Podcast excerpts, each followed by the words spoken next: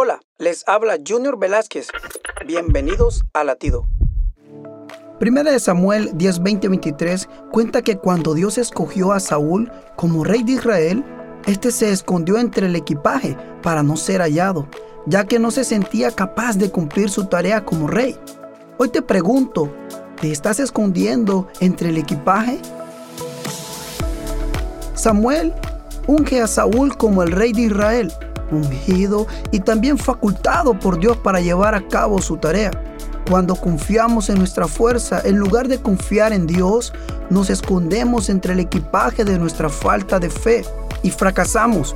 Hoy no mires tus debilidades, sino tu fuerza. Actúa confiando en que el poder de Dios es suficiente. Él te ungirá, te equipará y te usará para su gloria. Latido les llega a través del ejército de salvación.